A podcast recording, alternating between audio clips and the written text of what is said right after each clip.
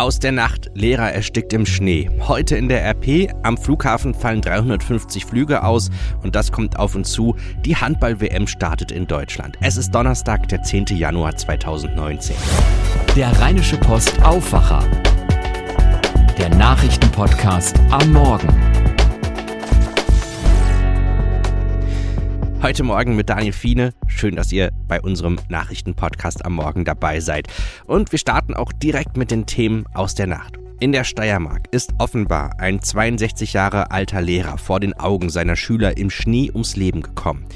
Wie über Wetter.at in der Nacht bekannt wurde, verlor der Mann bei der Abfahrt aus der Mariazeller Bürgeralpe ein Ski und stürzte Kopf voran in den Neuschnee. Dort blieb er in fünf Metern Tiefe stecken und erstickte.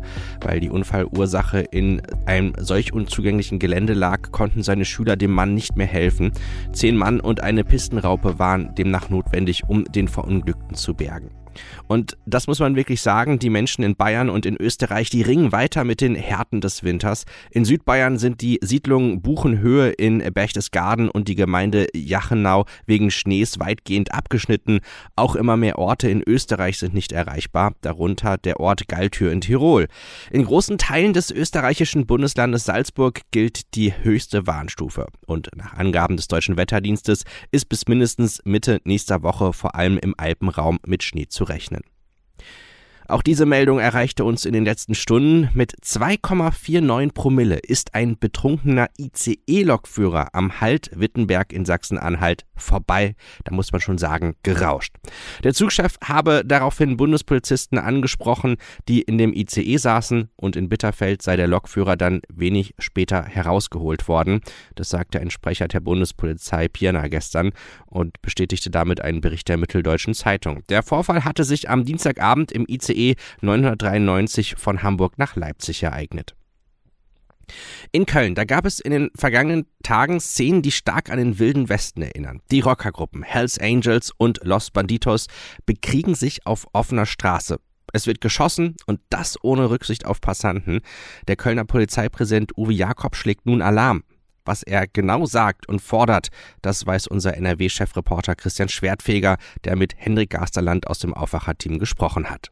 Der Polizeipräsident von Köln, Uwe Jakob, hat heute zugegeben, dass es sogar wie im Wilden Westen zugehen würde. Wie gefährlich ist es wirklich für uns in Köln?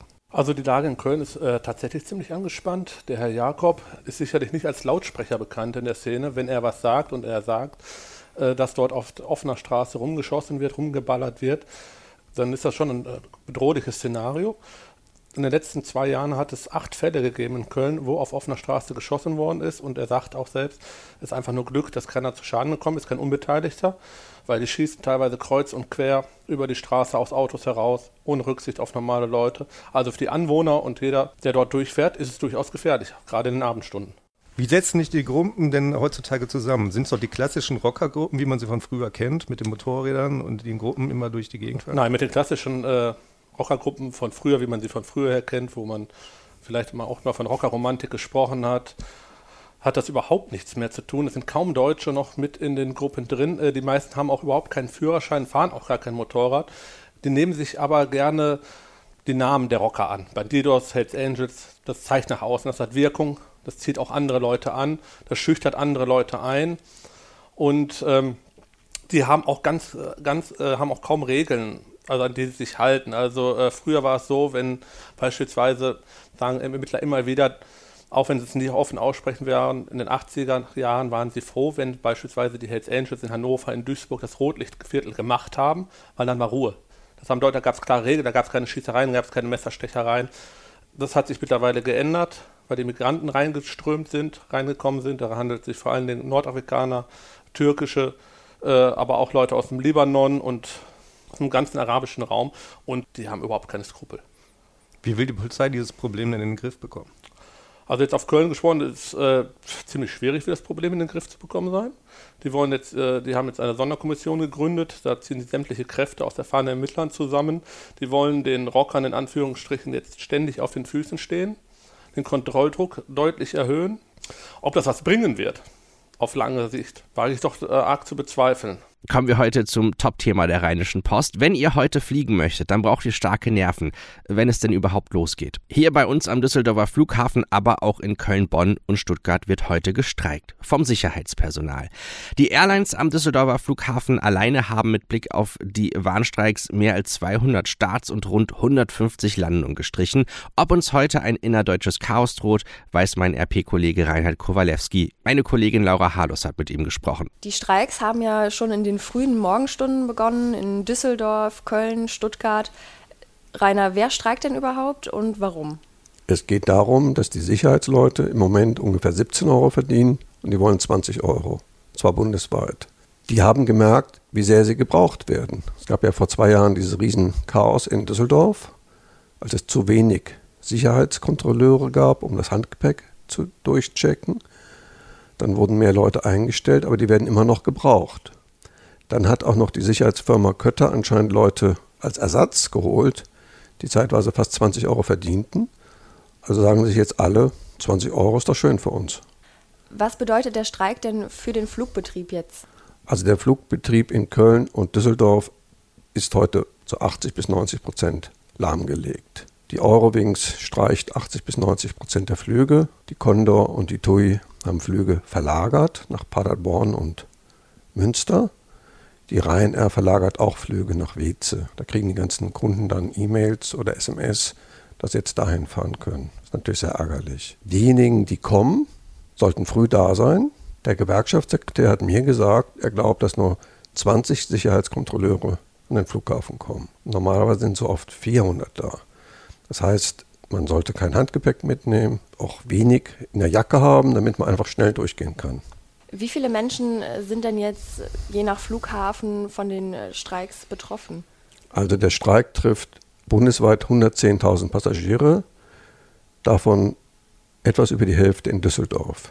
Die Eurowings streicht allein in Düsseldorf 141 Flüge von 160. In Köln-Bonn werden 88 von 102 gestrichen. Es sind ja mehrere Flughäfen betroffen. Haben wir dann heute ein innerdeutsches Chaos zu erwarten? Wir werden sehr volle Züge haben.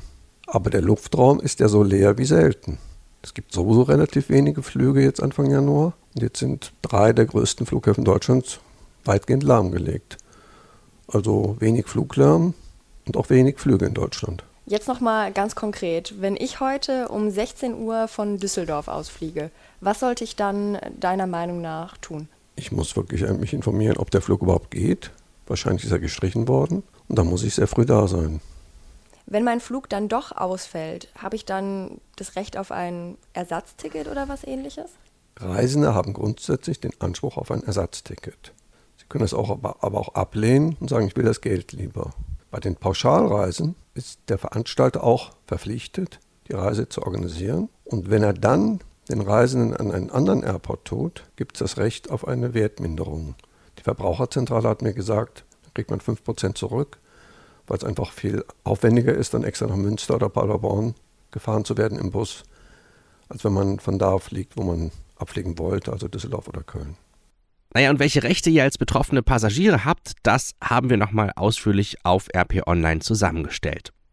Hier sind die Themen, die heute auf uns zukommen. Endlich geht sie los. Die WM, die 13 Jahre nach dem Sommermärchen der deutschen Fußballer zu einem Wintermärchen der Handballer werden soll die Handball-WM startet. Voraussetzung ein mitreißender, sportlich erfolgreicher Auftritt der deutschen Handballauswahl von Bundestrainer Christian Prokop. Den Grundstein soll heute Abend das Auftaktspiel gegen Korea legen. Von Berlin aus könnte der WM-Trip von Kapitän Uwe Gensheimer und Co. via Köln und Hamburg ins dänische Herning führen, wo dann am 27. Januar die Medaillen vergeben werden. Aber ganz egal, ob es zu Gold, Silber, Bronze oder nur Blech reicht, wichtig ist, dass das deutsche Team etwas fürs Image tun kann. Das Negativbeispiel der WM-Fußballer vom vergangenen Jahr haben wir alle noch im Hinterkopf. Meine rheinische Postkollegin Jessica Balea ist für uns in Berlin dabei. Jessica, Handball ist zwar nicht Fußball, aber schon eine beliebte Sportart mit vielen Aktiven. Gibt es denn auch so ein bisschen WM-Feeling mit Public Viewing und so in Berlin? Ja, schönen guten Morgen hier aus der Hauptstadt nach NRW bzw. nach Düsseldorf. Fußballdimensionen hat das Ganze tatsächlich nicht. Dementsprechend gibt's auch keine Fanmeile hier in Berlin, ähm, aber die Leute sind trotzdem total heiß auf das Turnier. Überall hängen Plakate, die Kneipen werben damit, dass sie alle Deutschlandspiele übertragen. Und an der Mercedes-Benz Arena, wo heute Abend die deutsche Nationalmannschaft die WM gegen Korea eröffnet, äh, da gibt's auch eine Fanzone, wo schon allerhand internationale Freunde des Handballs schlendern und Infos aufsaugen. Und ja, fast 500.000 Tickets sind für die Hallen in Deutschland und Dänemark verkauft worden. Ähm, alle sind gespannt auf die Eröffnungsfeier und das Duell heute Abend. Das erste Spiel der deutschen Mannschaft ist ja heute Abend gegen Korea. Das ist jetzt nicht die größte Handballnation, oder? Nein, das kann man tatsächlich nicht behaupten. Korea werden nicht mal Außenseiterchancen zugeschrieben, auch wenn Deutschlands Bundestrainer Christian Prokop vor dem unorthodoxen Spiel der Asiaten durchaus so ein bisschen warnt. Und auch unser Kolumnist äh, Christian Blecki Schwarzer äh, hat auch gesagt, dass die sehr wuselig sind und die Koreaner sehr schnell und wendig und dass man da wirklich vorsichtig äh, agieren muss. Das dürfte aber eine klare Sache für Deutschland werden. Spannend ist bei Korea eigentlich alles fernab des Sportlichen, denn von einer Nation kann man ja eigentlich auch nicht sprechen. Äh, das Team besteht aus 16 südkoreanischen und vier nordkoreanischen Spielern. Das heißt, die ver verfeindeten Brüdernationen schicken zum ersten Mal ein gemeinsames Team zu einer Handball-WM. Das ist schon besonders. Und beim öffentlichen Training wirken die auch sehr harmonisch schon miteinander und haben auch gescherzt, äh, auch wenn man nicht hinter die Fassade blicken kann, wie es denn wirklich ist. Der Teamgeist der Koreaner ist vielleicht ja auch die schönste Botschaft, die in die beiden zerstrittenen Länder dann gesendet werden kann, auch wenn heute Abend ab 18.15 Uhr natürlich der Sport im Fokus steht. Als Deutschland 2007 das letzte Mal Gastgeber der Handball-WM war, ist die Mannschaft am Ende Weltmeister geworden. Kann das dieses Jahr auch klappen? Ja, die Heim-WM 2007 haben wir alle sicher als Riesenereignis noch abgespeichert. Das war wirklich ein Wintermärchen. Deutschland zählt diesmal zumindest zum erweiterten Favoritenkreis. An erster Stelle werden aber andere Nationen genannt, ähm, beispielsweise Weltmeister Frankreich oder Europameister Spanien. Auch der zweite Gastgeber Dänemark steht bei vielen Experten auf dem Zettel. Äh, da ist zuletzt auch zu viel schiefgelaufen im deutschen Team. Bei der EM Anfang 2018 zum Beispiel, da ist man nur Neunter geworden und die Spieler lagen auch ziemlich im Clinch mit dem Bundestrainer. Fakt ist aber auch, dass die Deutschen das Publikum im Rücken haben. Ähm, Bundestrainer Prokop hat als Ziel das Halbfinale ausgegeben und äh, das halte ich auch für richtig und realistisch. Mit großer Euphorie kann man spielerische Defizite ein Stück weit wettmachen und wer weiß, was kommt. Fußballdimension hin oder her, die Einschaltquote beim Handball-WM-Finale 2007 war zumindest irre. 16 Millionen oder mehr als 16 Millionen Deutsche äh, haben den Sieg gesehen damals gegen Polen. Und wenn das Team zusammenhält und Euphorie entfachen kann, dann ist das Halbfinale auf jeden Fall drin. Ein Bericht von Jessica Balea. Der US-Haushaltsstreit, der geht auch weiter. In der Nacht hat Trump eine Sitzung mit den Demokraten abgebrochen. Im Streit um eine Mauer an der Grenze zu Mexiko wird Trump aber heute die Grenzregion besuchen. Er will dort nach Angaben des Weißen Hauses mit Einsatzkräften sprechen, die sich, Zitat, an der Front der nationalen Sicherheits- und humanitären Krise, Zitat Ende, um die Grenzsicherung kümmern. Trump hatte ja gestern in einer Rede an die Nation eindringlich für den Bau einer Mauer geworben und dies mit einer schweren Krise an der Grenze begründet. Der Streit um die Grenzmauer ist der Grund für den Shutdown, der seit kurz vor Weihnachten Teile der Regierung lahmlegt. Ein Ende des Haushaltsstreiks und des teilweisen Regierungsstillstands ist nicht in Sicht. Schauen wir auf das Wetter. Es ist richtig kalt heute zum Start in den Donnerstag. Es bleibt aber trocken. Von 1 gehen die Werte nachher auf 3 Grad in der Mittagszeit hoch. Zum Abend kann es auch mal regen. Morgen wird es zwischendrin aber auch wieder nass. Dann haben wir aber auch schon wieder 6 Grad. Und ich möchte mich noch bedanken bei Florenzin, denn Florenzin hat unseren Podcast bewertet im Podcast-Verzeichnis von iTunes. Und das finde ich ganz toll, denn das hilft anderen, die auf der Suche nach einem guten Nachrichten-Podcast sind, auch auf uns aufmerksam zu werden. Florenzin hat uns nämlich fünf Sterne gegeben, von fünf Sternen, die maximal möglich sind, und schreibt, informativer Start in den Tag und weiter verkürzt mir den Weg zur Arbeit mit den wichtigsten Infos zum Tag. Florenzin, herzlichen Dank für das Feedback und wenn ihr auch Feedback für uns habt, würde ich mich sehr freuen, wenn ihr das im iTunes Podcast Verzeichnis hinterlässt. Dort könnt ihr auswählen, wie viele Sterne ihr uns geben wollt. Ich würde mich natürlich über fünf Sterne freuen. Das war der Rheinische Postaufwacher für heute. Mein Name ist Daniel Fiene. Wir hören uns dann auch schon morgen früh wieder hier an gewohnter Stelle. Habt einen schönen, erfolgreichen Donnerstag. Mehr bei uns im Netz www.rp-online.de